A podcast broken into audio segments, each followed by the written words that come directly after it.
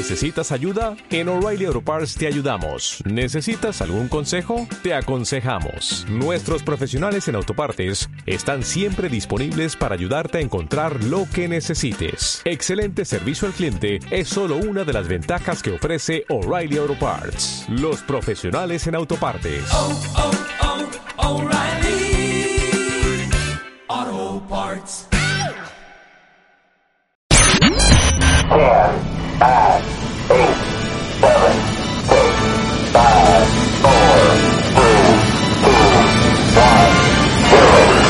It's the most wonderful time of the year. Marta de baile se pone en modo navideño. With the kids jingle belling and everyone telling you be of good cheer.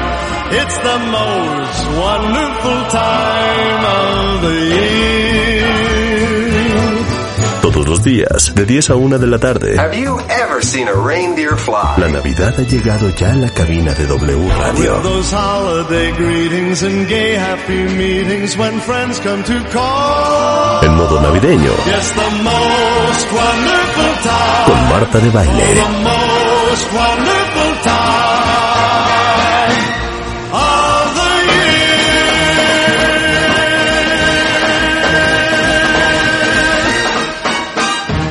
decir quién ya está con nosotros, porque ahora que ya vienen los fríos súper intensos, es la época en que todo el mundo va a andar moqueando, con los ojos rojos, estornudando, sintiéndose mal, paranoico de, ¿será que tengo COVID o es gripa? Eh, está con nosotros el doctor Carlos León para tener muy bien ubicado si es un resfriado, si es una alergia o si es tu, tu, tu, tu, tu, tu, COVID. Oye, ¿no te han hablado miles de pacientes, Carlos? De- Buenos días, Marta, ¿no ¿cómo será- estás? ¿No será COVID? Sí, fíjate que en esta época, bueno, en estos dos años que ya llevamos con este problema del coronavirus, muchos pacientes con alergia me hablan con miedo, pensando que podrían estar contagiados, porque tal vez los síntomas iniciales pueden parecerse mucho y de hecho hay muchos casos de infección por coronavirus que son muy leves o son iguales también a un resfriado común. Entonces sí, sí tenemos muchas llamadas y desgraciadamente pues lo que tenemos que hacer es cuando surge la duda hacernos la prueba para ver qué es lo que está pasando. Pero Claro. sí tienes razón, es muy frecuente en estos años. No, yo me la vivo, ya sabes que yo siempre me enfermo entre octubre y noviembre. Y sí me la Sí. pasé en, ¿será COVID? Y no será COVID. Y no, se me, y no será COVID lo que tengo. Pero el doctor Carlos León es médico cirujano, pero es subespecialista en inmuno- in- inmunología clínica y alergia. Director general del Centro de Asma y Alergia de México. Y como eh, el 5% de la población mundial tiene asma, entre el 10 y el 30, yo creo que más hacia el 30, tiene rinitis alérgica, pues obviamente tenemos que hablar de las grandes diferencias. Entonces, empecemos, eh, Carlos, con ¿qué tengo? La diferencia entre alergia y resfriado. Muy bien. La alergia normalmente, bueno, comúnmente, la principal alergia que tenemos es la rinitis alérgica. Esta se va a localizar en la nariz y lo que vamos a experimentar es moco, nariz tapada, comezón y estornudos. Son los datos clásicos de la alergia.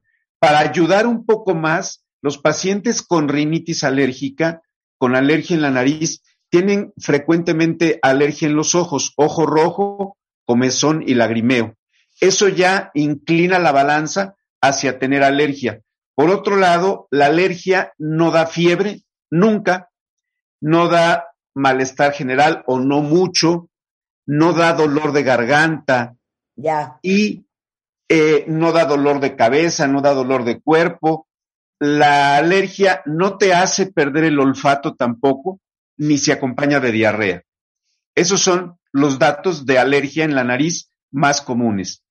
Y de ahí nos vamos al resfriado común, que es la segunda cosa que podríamos tener o que los pacientes podrían experimentar. El resfriado común te da nuevamente moco, nariz tapada, comezón y estornudos. Te puede dar un poco de tos, un poco de molestia en la garganta, y, pero no te da tampoco diarrea, ni te da dolor de cabeza grave, ni dolor de cuerpo grave. Y el resfriado común, valga la redundancia, es muy común en todo el otoño, pero sobre todo el invierno, y está causado por diferentes virus. Virus, eh, el principal sería el rinovirus, pero hay virus de influenza, para influenza, muchos virus diferentes que causan resfriado común. Y el resfriado común tampoco te da una pérdida del olfato importante. Y normalmente el resfriado común se cura en una semana y la alergia te puede durar una semana sí y una no, un mes completo sí, eh, tres días sí, tres días no. La alergia tiende siempre a ser recurrente.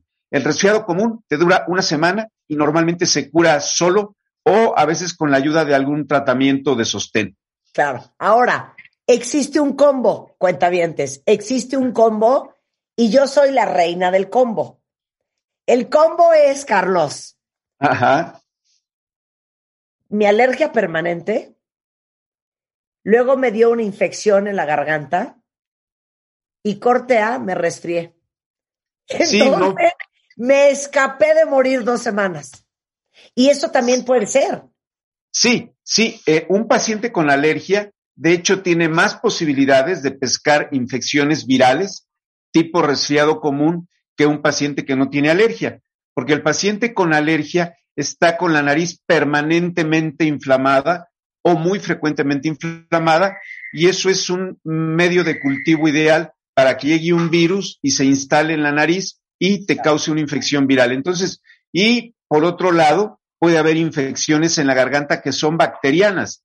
Y estas infecciones bacterianas normalmente se presentan también más en el invierno o cuando hay bajas temperaturas, porque eh, en ese momento muchas de las defensas locales del aparato respiratorio disminuyen. Entonces, sí es terrible, bueno, es mala suerte que te dé todo al mismo tiempo, sí, definitivamente.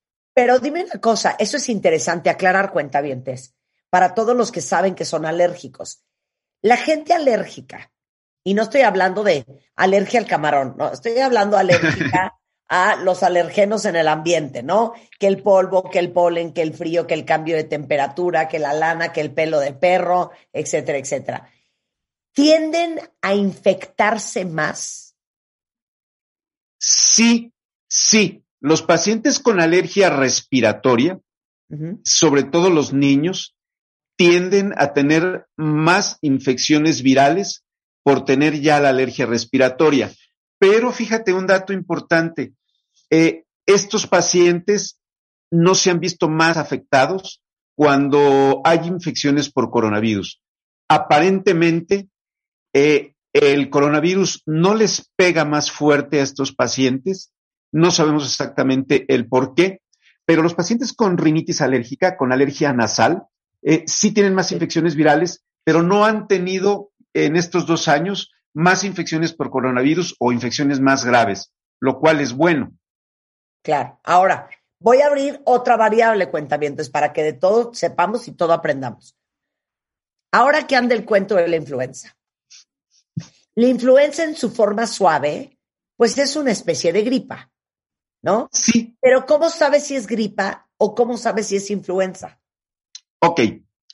Aquí la cosa es un poco más difícil porque eh, se parecen mucho. De hecho, a la influenza vulgarmente se le dice gripe y al resfriado común le llamamos igual. Entonces, la principal diferencia entre las dos es que la influenza tiene un inicio mucho más brusco. La influenza te da malestar general importante, te puede dar fiebre, te puede dar tos, dolor de cabeza, dolor de cuerpo. Eh, con la influenza realmente te sientes mal y con el resfriado común los síntomas son mucho más leves. En el resfriado común normalmente no hay fiebre, normalmente no hay tos o no hay mucha tos. El resfriado común no te da gran dolor de cabeza, el resfriado común no te da dolor de cuerpo importante, Sí, ambas te van a dar síntomas nasales, moco, nariz tapada, estornudos, pero el, el resfriado común es mucho más benigno que una influenza y el resfriado común se cura solo y la influenza a veces no se cura sola porque puede provocar una neumonía y aquí el punto y lo más importante es que tenemos que estar vacunados Claro. contra la influenza cada año. Cada año, ¿verdad? Yo sí, sí. la pagué, sí, 100%. Oye, de hecho tengo aquí un cuadrito que les va a servir muchísimo, se los pongo ahorita en Twitter, que es la diferencia entre COVID, gripe, resfriado, y nos faltó aquí en este cuadro, ¿sabes qué? Alergia. Ok, Vamos Bueno. a postearlo para postearlo, muy bien. ¿no? Pero sí, sí, sí, totalmente de acuerdo. Son, tenemos ahorita cuatro eventos o cuatro enfermedades que tú tienes razón, se pueden eh, confundir, aunque ya describimos las diferencias entre cada una, para, para los pacientes puede ser difícil diferenciar. Entonces, yo diría, si los síntomas progresan y hay fiebre, inmediatamente hay que pensar en influenza o en infección por COVID-19. Claro. Serían el, el dato de alarma más importante sería la presencia de fiebre, malestar general grave, dolor de cabeza grave, y si eso le sumamos pérdida del olfato y diarrea, eso es coronavirus. Claro. Ahora. Si no, sí, sí, perdón, no, adelante. no, si no hay eh, tanta fiebre, pero, ah, pero hay fiebre, si la fiebre es baja, si no hay tanto ataque al estado general, si no hay diarrea, si no hay pérdida del olfato, podemos pensar en influenza. Y si no hay ningún dato de fiebre y casi ningún ataque al estado general, podemos pensar en alergia. Entonces, Carlos, quiero que le expliques a todos los cuentavientes por qué en octubre, noviembre y diciembre todo el mundo anda moqueando, sea resfriado, sea influenza o sea una alergia. ¿Por qué en esta época cuando nos ponemos tan mal? Porque eh, la primera razón sería, en esta época puede haber polinización de diferentes árboles en diferentes estados de la República, pero por ejemplo, en la Ciudad de México, el fresno poliniza de noviembre a febrero. Entonces, gran cantidad de los pacientes que viven en la Ciudad de México con alergia se ponen mal por el polen del fresno. Esa es una de las primeras. Número dos, eh, en el invierno tenemos muchas más inversiones térmicas. La contaminación se queda cerca de nosotros abajo a nivel del suelo, a nivel, al nivel en el que estamos, y la contaminación por sí sola provoca síntomas de irritación de la nariz y de los ojos y de la garganta. Entonces, si tú ya tienes alergia y la contaminación se está acumulando más, vas a tener mucho más síntomas. Eh, en esta temporada abundan los virus, rinovirus y virus de influenza, virus de parainfluenza, y nos contagiamos mucho más. Y por otro lado, el frío provoca que dentro de la mucosa respiratoria, o sea, dentro de la piel que recubre por dentro la nariz, la garganta, los bronquios, los cilios eh, se muevan menos y nos defiendan menos. Entonces, la inmunidad local mecánica que tenemos dentro de nariz, garganta y bronquios funciona un poco menos bien.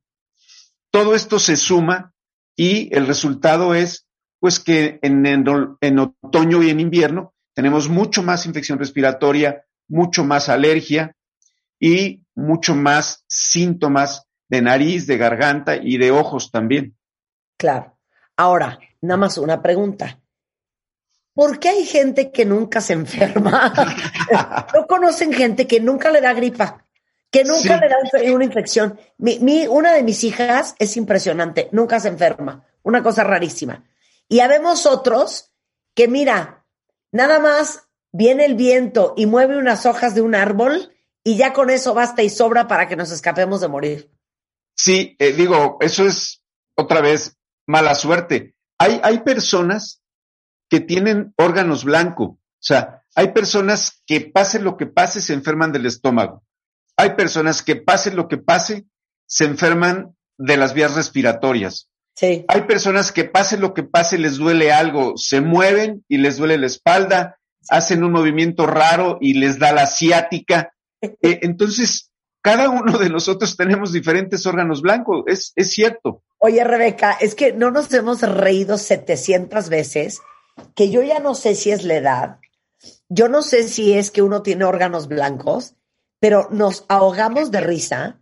O sea, es más, hay un chiste local en mi familia porque eh, que el otro día Juan está vistiéndose y yo me siento en la cama y le digo, mi amor, ¿te digo algo? Me dice, ¿qué pasó, mi amor? Mira, tú sabes que yo nunca me quejo. Y abre los ojos como plato, como diciendo, es broma lo que estás diciendo. Pero es que ahorita sí me siento muy mal. A ver, quiero que se confiesen cuentavientes que están permanentemente, si no es el estómago, es, es gripón, si no es gripón, traen una alergia del infierno, si no es una alergia, traen una contractura en la nuca, si no Sí. es la nuca, les duele la rodilla. Pero es que siento que Rebeca y yo, pero más yo que Rebeca, ¿eh? No hay un día, permanentemente en ese estado. dos cosas importantes. No hay un día en que no, exacto, no nos duela algo, a ti más, Marta, que a mí, efectivamente. Y no hay un día en donde no tosamos. No hay un día, claro. no hay un día en donde es, podemos estar, es más, qué vergüenza que una vez a mí me dijeron, hace poquito, ay, ya llegaste, te reconocí por tu tos. Imagínate. Pero eso es obviamente, bueno, en mi caso, obvio, es la alergia. Sí, ¿Por qué los que tenemos alergia tosemos? hay varias razones. Mira, los pacientes con alergia tienen descarga de moco por atrás de la garganta. Eso Sí. se llama goteo postnasal o descarga retronasal. Esa te hace toser. Es la primera causa. Si tienes comezón en la garganta por alergia, esa también te hace toser. Si además tienes los bronquios inflamados y se está provocando flema en los bronquios, eso también te hace toser.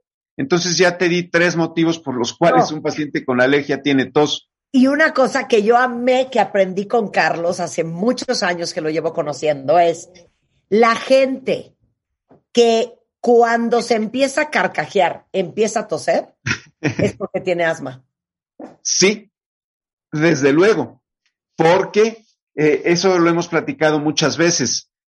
Cuando tú haces cualquier ejercicio físico, pero eso puede ser bailar, caminar rápido, subir escaleras o simplemente reírse a carcajadas, en ese momento se inflaman más los bronquios y empieza la tos. Te voy a decir un dato rarísimo, pero real, de por lo menos 10 pacientes en Ajá. diferentes años que Sí. me han llegado, sobre todo niños, que me los llevan porque suspiran. Oiga, doctor, hace un mes que mi hija suspira todo el día, a todas horas. ¿Sabes que esos niños finalmente han tenido asma? Porque el suspiro es una forma de jalar aire. Digo, ya sabemos que el suspiro se asocia también en ocasiones con algo emocional, pero en estos pacientes el suspiro eh, refleja que, el- que hay falta de aire y es un intento de jalar aire constantemente. Al final les damos tratamiento para el asma y los pacientes dejan de suspirar y se curan. Qué interesante, caray. Y les Sí. voy a decir otra cosa que aprendí con Carlos. La primera vez que yo fui con Carlos, porque es pediatra, pero es alergólogo, y muchas veces los alergólogos que ven adultos son pediatras también. Así y es. en cuanto me senté enfrente de Carlos, me dijo, por supuesto que tienes unas alergias infernales. Nada más de verme, yo ni había abierto la boca. Y le digo, ¿cómo sabes? Y me dice, por esa rayita que tienes arriba de la nariz. Sí, sí, sí, claro, claro. Eh, hay, hay cosas que cuando un paciente entra al consultorio, te identifican como alérgico. Un pliegue transversal en la nariz que se hace de tanto tallarse la nariz hacia arriba. O el paciente que llega y se remolinea la nariz con la mano. O el paciente que llega y empieza a hacer gestos, gestos con la nariz, eh, mueve la nariz para un lado y para otro lado, o también pueden llegar estornudando. Y eso es, ya los identifica en ese momento como portadores de rinitis alérgica. Entonces, sí hay cosas que tú sospechas o que tú ves desde que el paciente entra al consultorio.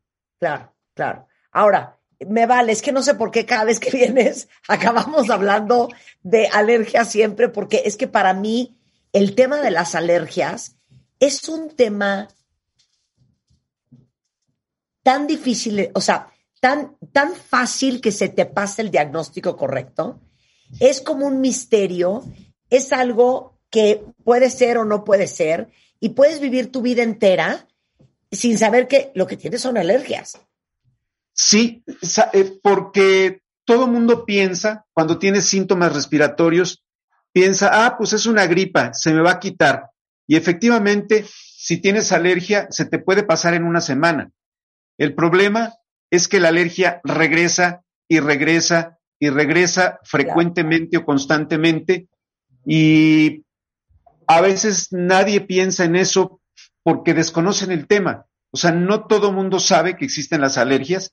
De hecho, eh, hacemos o haces un gran trabajo difundiendo el tema para que todo el mundo sepa que las alergias existen, que son muy comunes y que la vida del paciente es mucho mejor cuando se tratan que cuando no se tratan. Entonces, sí, sí parece un misterio, pero sí hay que sospecharlo y eh, en estos momentos es cuando aprendemos que la alergia puede estar presente y que además la vida no es tan mala cuando se controlan adecuadamente. Claro. Ahora, dime una cosa. Eh, los detonadores más comunes de asma y alergia durante el invierno. Ok, bueno, este es un tema interesante porque en el invierno vamos a tener otros detonadores diferentes. Yo diría, propios del invierno, tengo que decir que los pólenes, porque es muy común. Segundo, infección respiratoria viral, o sea, un resfriado común te detona la alergia nasal y bronquial de una manera impresionante y de inmediato. Pero hay otros, en el invierno hay otros diferentes. El famosísimo árbol de Navidad, ya sea natural o ya sea artificial. ¿Por qué el natural? El natural viene lleno de polvo, de hongos, de polen, por un lado, y el artificial lo tienes guardado hace un año. En el momento en que lo sacas de la caja, empieza a volar el polvo y en cinco minutos el paciente con alergia que está poniendo el árbol de Navidad se pone grave. bueno, puedo, a ver, termina la lista, si hay alguna más, y después yo voy a contar una historia de terror que se van a carcajear. Este, bueno, principalmente todos los el árbol de Navidad, todos los adornos serían los principales detonantes. Claro. Ahora, les voy a contar esta historia divina para que vean cómo uno cuando es alérgico, si no estás súper bien informado, haces un rosario de disparates. Un día le hablo a Carlos casi llorando, ahogándome, moqueando, tosiendo, o sea, sintiéndome muy mal. Y entonces me dice, ¿por qué estás tan mal? Y yo, es que no sé, Carlos, pero llegar. Muy bien. ¿Qué hiciste este fin de semana? Cuéntame, esto era lunes. Y yo, pues nada. No, algo has de haber hecho. ¿Qué hiciste? Y yo, no, bueno, el viernes puse mi árbol de Navidad. Ah, muy bien. ¿Y qué más hiciste? Bueno, el sábado también me fui al mercado de Jamaica a comprar guías de Navidad, coronas, pinos. Muy bien. ¿Y qué más hiciste? No, y también me puse a limpiar el ático de mi casa, ya que bajé todos los adornos de Navidad, me di cuenta que estaba hecho un desmadre, y entonces me puse a ordenar el ático de mi casa. Muy bien, por eso te estás muriendo. Entonces, sí, claro. ¿por qué también un mercado como el mercado de flores divino de Jamaica? Bueno, llegas al mercado, para empezar, hay mucha humedad, y nuevamente, ahí vas a encontrar todos los pólenes habidos y por haber, todos los hongos habidos y por haber en las plantas y en ocasiones el perfume de algunas plantas también te pica la nariz de una manera impresionante, te irrita la nariz y los bronquios y entonces el mercado de Jamaica yo creo que es el lugar menos bueno para un paciente con alergia respiratoria. Si tienes rinitis alérgica o asma, saliendo del mercado vas a salir mal. Es un hecho. Claro. Y en los áticos me dijiste, pues hay moho, hay polvo, hay humedad. O sea, ¿cómo crees? Sí, bueno, hiciste la, ese sí fue el combo ideal para estar mal. Es algo así como la tormenta perfecta. Claro. Oigan, con esto vamos a hacer una pausa y regresando, el doctor Carlos León nos va a dar la lista de todo lo que podemos hacer para no escaparnos de morir este invierno al volver en W Radio. No se vayan. Escucha todos nuestros contenidos en Amazon Music. Búscanos como Marta de Baile. Estamos de regreso en W Radio platicando con el doctor Carlos León. Él es nada más y nada menos que director general del Centro de Asma y Alergia de México, es inmunólogo, es pediatra y es alergólogo. Y como casi todos los alergólogos de adultos en realidad son pediatras, por eso acaba uno con un pediatra alergólogo, ¿no? Entonces, ya dimos la explicación de la diferencia entre el asma, la alergia, el resfriado, la influenza y el COVID. Ya explicamos por qué hay gente que es súper alérgica y por qué no, por qué unos se enferman y por qué otros no tanto. Los detonadores más comunes del el asma y alergia en invierno, el moho, la humedad, los fríos, el pelo y caspa de mascotas, el árbol de Navidad gravísimo, los adornos de la casa gravísimo y ir a mercados de flores a comprar cosas. Bueno, alístense porque se van a escapar de morir. Entonces, ¿qué hacemos para no morirnos este invierno de alergias, de influencia, de influenza, de resfriado o de lo que sea? Ok. Eh, número uno, vacúnense contra la influenza, por favor. Número dos, vacúnense contra el coronavirus si es que no están ya vacunados.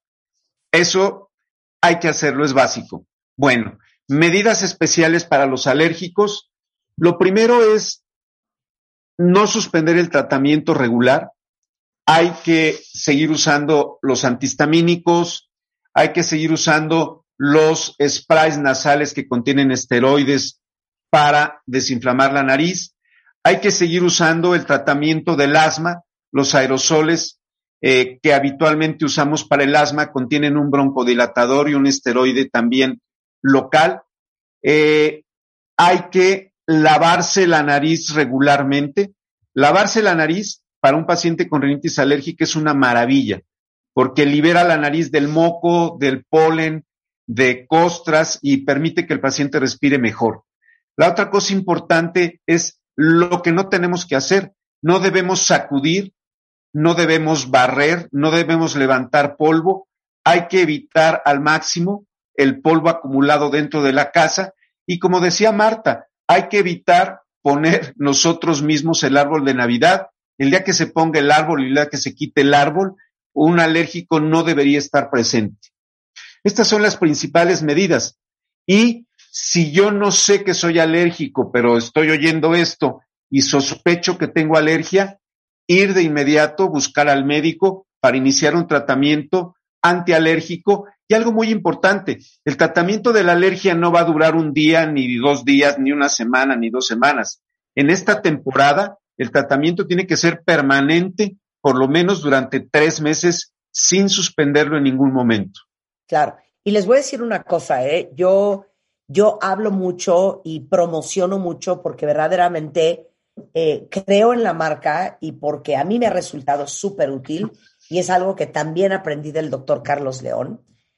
Eh, yo soy enferma obsesiva con las aspiradoras Dyson. Hay que aspirar con frecuencia.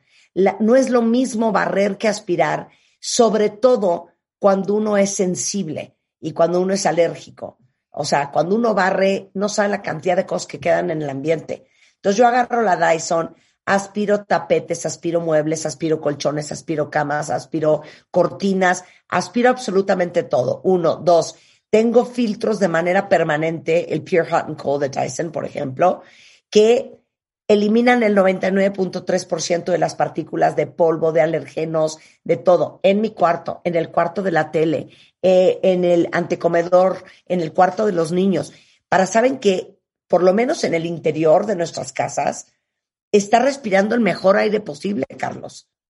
Sí, de acuerdo, de acuerdo. Eh, Sí, es un tema que no toqué, pero sí es mucho mejor aspirar que barrer o que sacudir y si tenemos la oportunidad de tener un filtro de aire, también es sensacional, porque el aire que estamos respirando en la habitación donde esté el filtro va a ser un aire puro, el mejor aire que podemos respirar. Totalmente de acuerdo. Claro, 100%. Oye, a ver, aquí tengo una pregunta interesante. Dice un cuentaviente, ¿puedes tener alergias y no tener rinitis alérgica? ¿O la rinitis alérgica siempre la tienen todos los alérgicos y explica qué es? Ok. Puedes tener otras alergias respiratorias que no sean rinitis alérgica, sí. Puedes tener asma. Y puedes tener otras alergias, bueno, puedes tener alergia a alimentos, alergia a medicamentos, alergia al sol y no tener rinitis alérgica. Pero la alergia más común de todas es la rinitis alérgica provocada por pólenes, provocada por ácaros del polvo casero, por hongos, por mascotas y la alergia nasal, esa es, se puede identificar fácilmente. Moco, nariz tapada, comezón y estornudos frecuentemente, recurrentemente o permanentemente. Entonces, sí se pueden tener otras alergias sin tener rinitis alérgica, es un hecho. Claro. Ahora, ¿cómo sabes que tienes rinitis alérgica? Ah, nuevamente, estor- te levantas estornudando con estornudos en salva, te levantas y estornudas 10 veces seguidas, permanentemente o frecuentemente moco, nariz tapada, que se te tapa un lado de la nariz y luego la otra fosa nasal, eh, comezón, te tallas frecuentemente la nariz, te pica la garganta, puedes tener comezón en los oídos y además en la rinitis alérgica, más del 50% de los pacientes tienen también ojo rojo, comezón y lagrimeo. Ahí está la. Ahí, ahí identificas. Claro. Y también has explicado mucho que la gente que tiene alergias, porque ahorita veo varios en Twitter que dicen, es que yo me despierto en la mañana, no respiro bien, estoy lleno de moco, me falta el aire, toso, pero ya luego pasa el día y me compongo. Eso habitualmente es alergia. Te voy a decir por qué. Porque la alergia nasal y la alergia bronquial, el asma, el asma empeora a las 4 de la mañana, porque es la hora ¿sí? entre 4 y 6 de la mañana normalmente un asmático está más mal cuando tiene síntomas porque hay un ritmo circadiano del diámetro bronquial. O sea, los bronquios se cierran a las 4 de la mañana y se abren más a las 4 de la tarde. Por eso los pacientes con asma tosen más en la mañana. Pero además, la inflamación nasal siempre es peor entre 6 y 10 de la mañana. Por eso amanecen muy mal los pacientes con rinitis alérgica y conforme avanza el día van mejorando y ya al, al mediodía ya están bastante mejor. Porque todo lo que provoca inflamación dentro de nuestro cuerpo empeora a esas horas, entre 6 y 10 de la mañana. Claro. Entonces, A ver, ahí te va otra pregunta.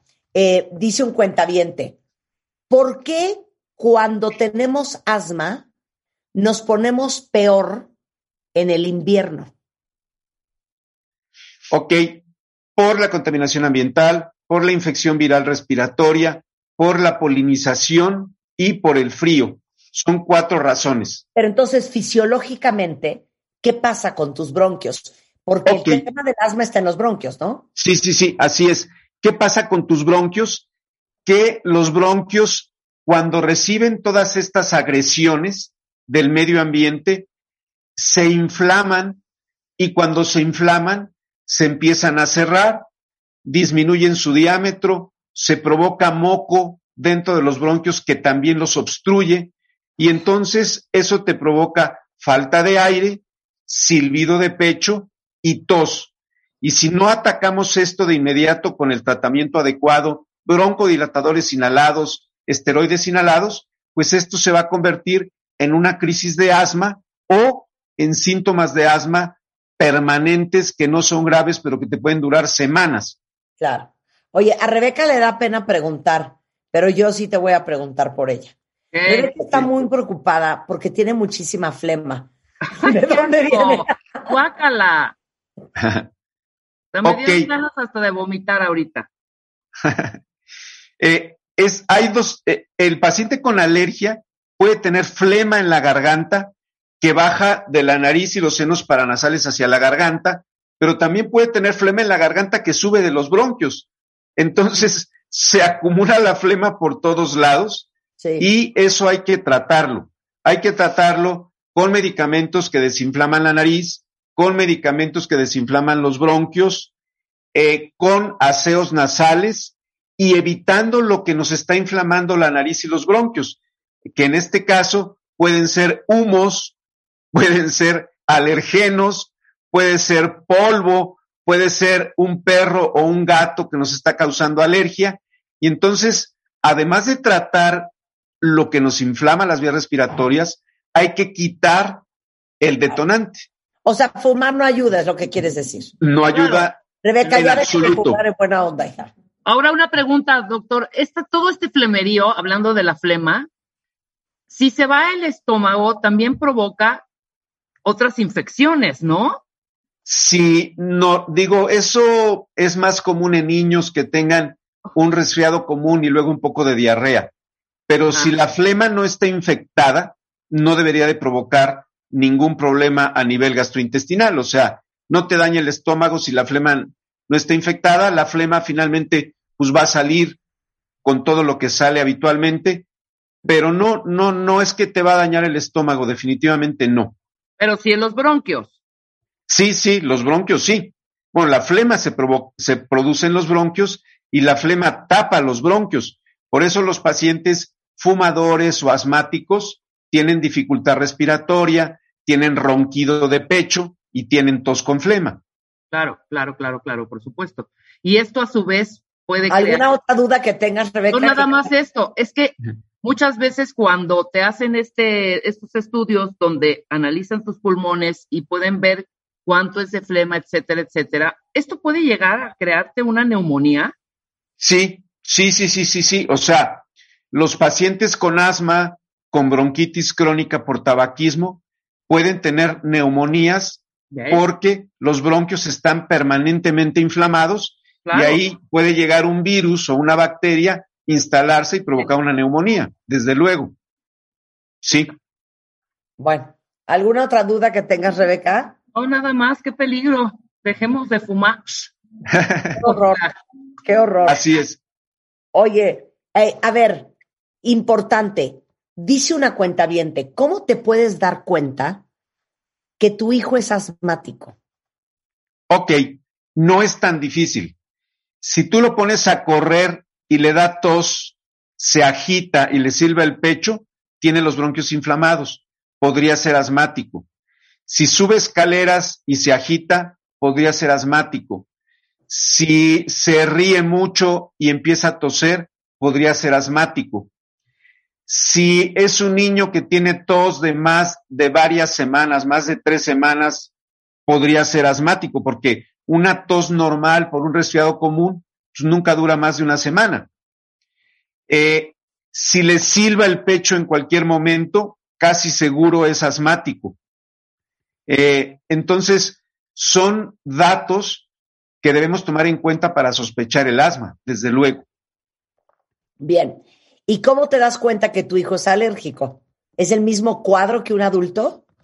Eh, sí es el mismo cuadro de un adulto. O sea, son niños que estornudan mucho, que se tallan la nariz todo el tiempo de manera desesperada a veces, eh, tienen moco frecuentemente eh, y eh, se les tapa la nariz, tienen voz nasal, o sea, voz gangosa.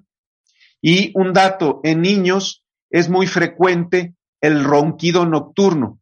Cuando un niño ronca por la noche, o tiene alergia o nasal o tiene crecidas las adenoides. Hay que siempre sospechar que algo está pasando cuando un niño ronca por la noche, porque no es normal que nadie ronque, pero un niño menos. Claro. Uno no tiene que vivir así. O sea, si tú estás correctamente diagnosticado y controlado, o sea, y como dices tú, antihistamínicos, este, a veces son inhaladores, eh, con, con tu tratamiento correcto, no tienes por qué pasarla tan mal.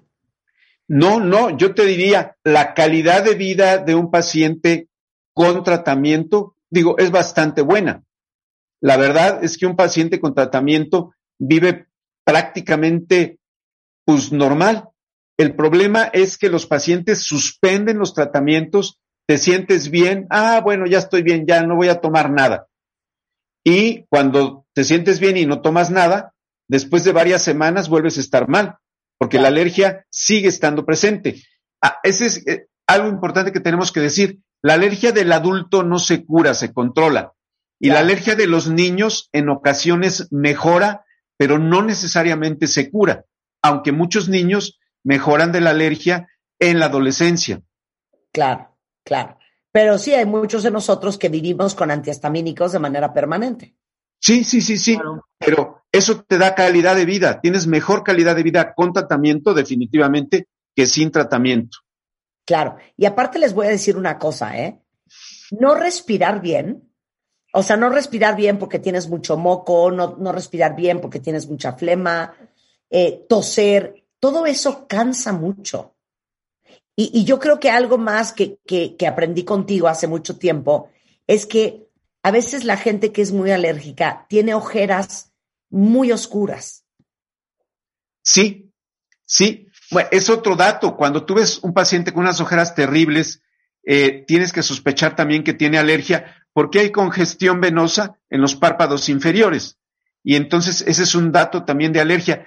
Pero sí tienes razón, es cansado tener, no respirar, tener la nariz tapada, eh, tener tos, tener falta de aire es agotador. Ahora, la tos agota, o sea, estar tosiendo todo el día te cansa físicamente, te agota físicamente.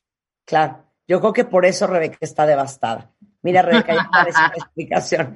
Oigan, el doctor Carlos León está en la Ciudad de México, es el director general del Centro de Asma y Alergia, es centro de asma y alergia.org y el teléfono es 5523 6973 5543 1733 por si a alguien le urge eh, ir o llevar a sus hijos. Carlos, como siempre, un placer. Muchísimas gracias. Marta, qué gusto verte. Rebeca, igualmente. Gracias, doctor. Gracias. Feliz doctor. Feliz Navidad. Feliz, Navidad. Oigan, hablando de cuestiones de invierno, súper, súper, súper común que durante esta época también aparezca el fuego labial o el herpes labial, que es mucho más común de lo que creen.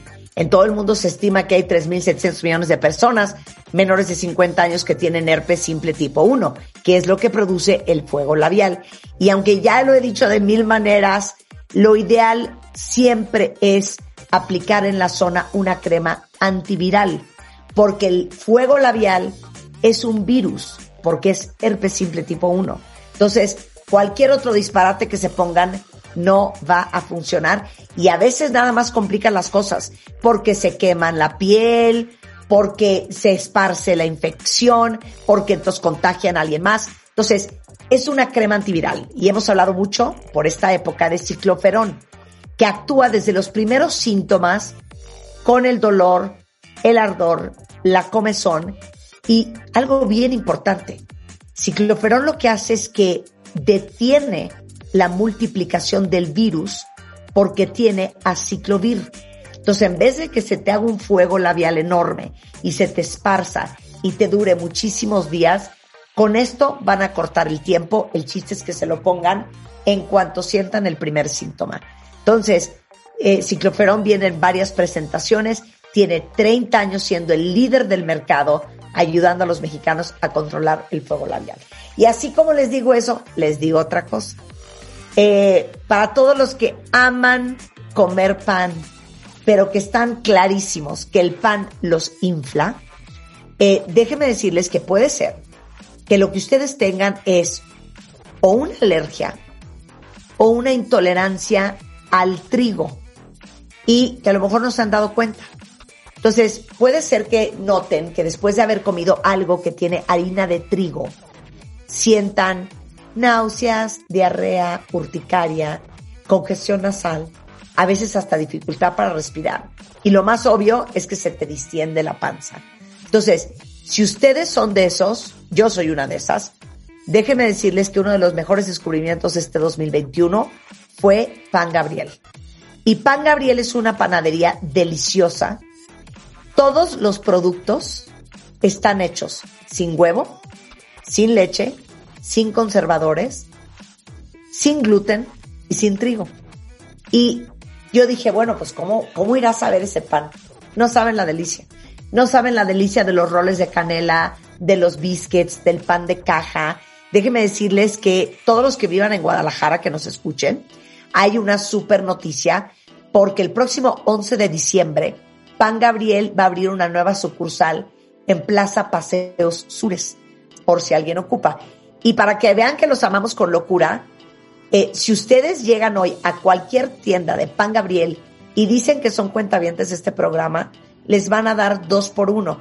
O sea, que si ustedes compran 300 pesos, les van a regalar otro 300 pesos en producto. Y lo mejor es que esta promoción es para todas las sucursales de Pan Gabriel del país. Entonces, corran por el suyo ahora. Ahora sí, hacemos una pausa y ya regresamos. Las esferas, los adornos, los moñitos, los poquitos, muñequitos de colores, mariposas, bastoncitos, pajaritos, Santa Clauses, angelitos. Pon tu árbol, pon tu árbol, pon tu árbol, pon tu árbol, pon tu árbol. Adórnalo lo más original y creativo. Tu árbol. Y postéalo en martadebaile.com tu árbol o wradio.com.mx. Tu árbol. Los mejores arbolitos se llevarán grandes alegrías. Tu árbol. Este año, ponte las pilas y pon tu árbol. Feliz Navidad. Solo por